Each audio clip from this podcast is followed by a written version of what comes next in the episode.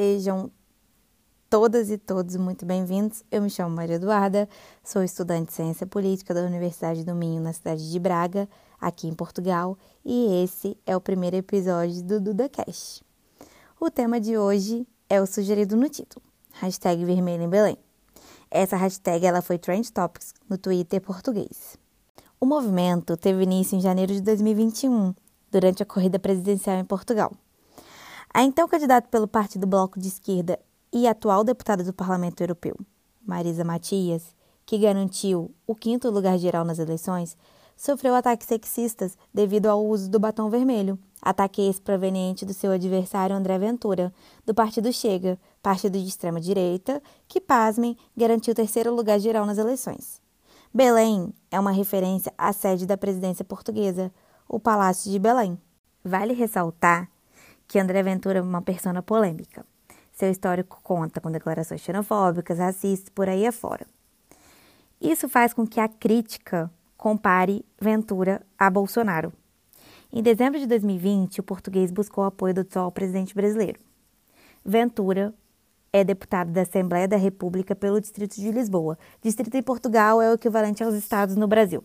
Diante dos ataques, o batom vermelho virou um símbolo da luta contra o machismo em Portugal. Artistas, jornalistas e políticos de várias partes do mundo aderiram à campanha. Chico Buarque foi um deles. Portugal ainda é um país muito machista e conservador. Questões necessárias e importantes para o progresso de uma sociedade são desatendidas. Desemprego e, consequentemente, o empobrecimento, baixo índice de escolaridade, diferenças salariais, entre outros, são ainda questões sistemáticas e seletivas que se localizam nas mulheres. No âmbito político, desde a aprovação da Constituição Portuguesa em 1976, há ainda uma subrepresentação da mulher em todo o âmbito. O voto feminino, por exemplo, ele foi conquistado em 1911, enquanto o masculino já existia desde 1878. Assédio e machismo na política são coisas ainda constantes. No Brasil, por exemplo, a ex-presidente Dilma Rousseff, pelo PT, durante seus dois mandatos, sofreu ataques diversos. Já em 2020, a então deputada federal pelo partido PSL, Joyce Hasselmann, foi atacada por antigos aliados, todos homens.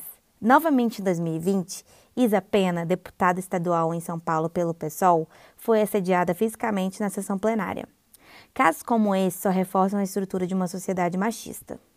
As histórias se entrelaçam, vitimizando sempre mulheres. Embora Portugal e Brasil possuam uma população majoritariamente feminina, a representatividade na política é quase nula.